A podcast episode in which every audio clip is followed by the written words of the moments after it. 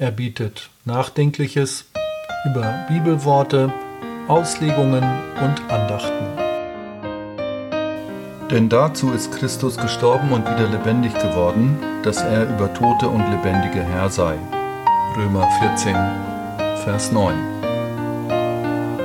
In einer japanischen Gedichtsform, man nennt sie Haiku, zu Karfreitag heißt es, Dunkle Wolken ziehen, Tod und Leiden wiegen schwer, Stille, Kummer, Schmerz. Sterben und Opfer, für uns gab Jesus sein Leben, Erlösung. Am Kreuz hängend, tot, Jesus, der Heiland, starb, sein Opfer für uns.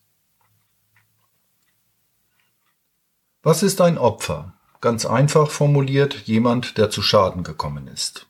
Ist Jesus an Karfreitag zu einem Opfer geworden? Ein Opfer schrecklicher Umstände?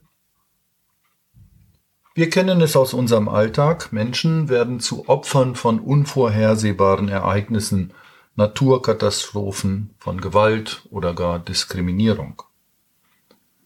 Oft ist das schwer zu verstehen.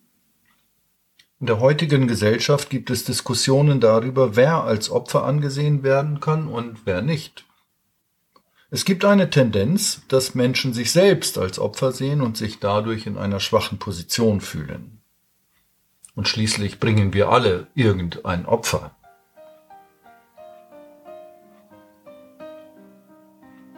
Im Monatsspruch heißt es, denn dazu ist Christus gestorben und wieder lebendig geworden, dass er über Tote und Lebende Herr sei. Ist hier auch eine Opferthematik gemeint? Nein, aber sie ist als Hintergrundfolie zu dem Bibelwort zu verstehen. Dieser Podcast wird von Hörerinnen und Hörern wie Ihnen ermöglicht. Vielen Dank für Ihr Vertrauen und Ihre Unterstützung. Nun zurück zum Inhalt. Und dann entdecke ich erstaunt einen Zusammenhang. Im Opfer am Kreuz wird Jesus verherrlicht. Des Weiteren hänge ich dem Gedanken nach, Jesus ist der Herr. Was heißt das? Besondere Momente sind im Leben nicht selbstverständlich, überhaupt nicht. Aber ein solcher Moment ist es, wenn wir begreifen, erkennen oder glauben und für uns in Anspruch nehmen, dass Jesus eben nicht nur ein tragisches Opfer von Umständen geworden ist, sondern dass dieses in den Zusammenhang seines Lebens passt. Denn er, Jesus Christus, ist es, der auf die Welt gekommen ist, zu suchen und selig zu machen, was verloren ist, wie es im Lukasevangelium heißt. Sein Weg zu uns hat ein Ziel. Lebende, Tote, die Verstorbenen, sie alle sollen ihn als Herrn huldigen. Sie stimmen in das Bekenntnis aller derer ein, die als gläubige Menschen bekennen, Jesus ist der Herr.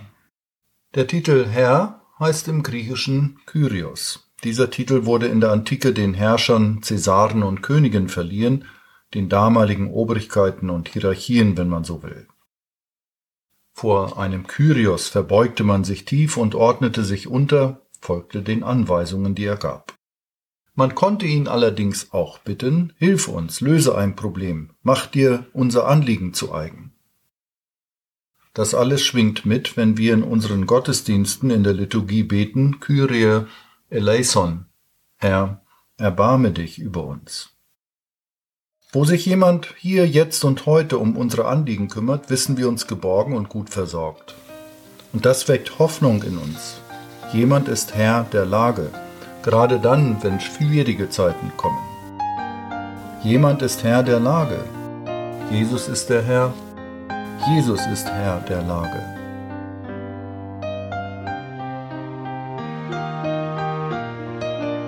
Sagt Ihnen zu, was Sie hören? Stellen Sie sicher, dass Sie keine Folge verpassen. Klicken Sie auf der Webseite www.eckstein.de geschrieben E K Z T E I N auf die Schaltfläche Podcast abonnieren. Jesus hat die Kontrolle über alles, wirklich alles, alles, was unser Leben ausmacht, auch das Sterben und den Tod. Er steht zu uns im Leben, er begleitet uns im Sterben und er führt uns durch den Tod hindurch in sein Reich. Deswegen ist das Sterben unserer Angehörigen kein Absturz in eine Beziehungslosigkeit oder ein einfaches Ende aus und das war's.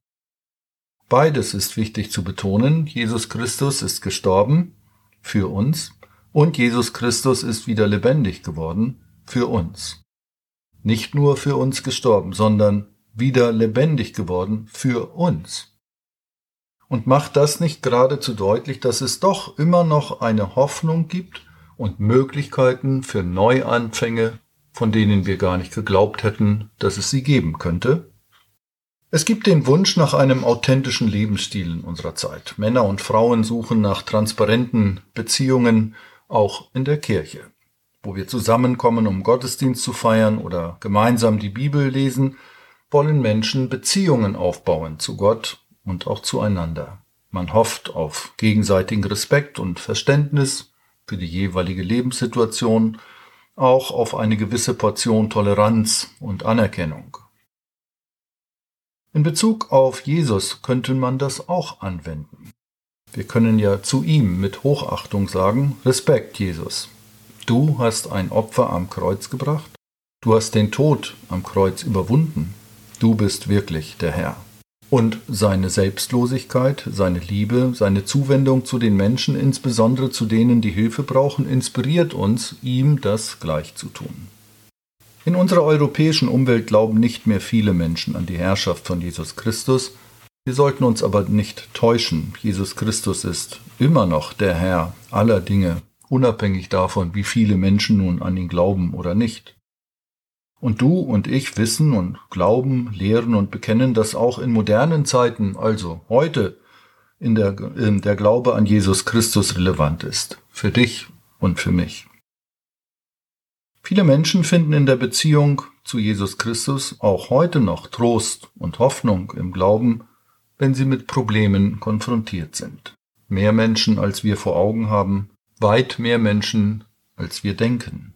Nehmen wir einmal an, ein solch berühmter Mensch wie der Mahatma Gandhi sollte seine Sichtweise auf diesen Bibelvers aus dem Römerbrief Kapitel 14 Vers 9 erklären. Denn dazu ist Jesus Christus gestorben und wieder lebendig geworden, dass er über Tote und Lebendige Herr sei. Gandhi würde ihn, er kannte das Evangelium ziemlich gut, als Erinnerung daran sehen, dass unsere Handlungen und Entscheidungen nicht nur in diesem Leben, sondern auch im Jenseits Konsequenzen haben. Weiter würde er betonen, wie wichtig es ist, ein selbstloses und mitfühlendes Leben zu führen. Das bringt nicht nur Erfüllung und Glück, sondern hat positive Auswirkungen auf andere, und insofern würde er uns auffordern, anderen zu dienen, wie Jesus es vorgemacht hatte. Wenn wir Jesus als Herrn über Tote und Lebendige anerkennen, verschieben sich die Prioritäten in unserem Leben. Das will ja nicht nur begriffen werden, sondern auch umgesetzt werden. Zu Ostern erinnern wir uns an die Auferstehung von Jesus Christus und erfahren Hoffnung und Zuversicht. Und diese trägt manchmal ein ganzes Leben lang. Ein Kreuz ragt in den Himmel, Jesus ans Holz genagelt, der Tod besiegt durch ihn. Schmerzen am Kreuzesstamm, Sterben für unsere Sünden. Jesus gab sein Leben. Karfreitag, ein besonderer Tag. Jesus starb für unsere Schuld. Die Herrschaft des Todes zerbricht.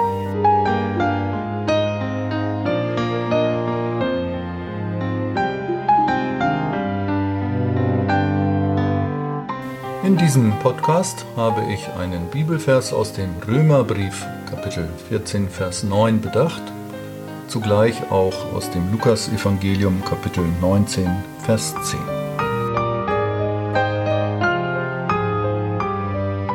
Für die Musik im Hintergrund bedanke ich mich herzlich bei Malte Usat. Dankeschön fürs Zuhören. Bis zum nächsten Mal. Ihr Markus Nietzke.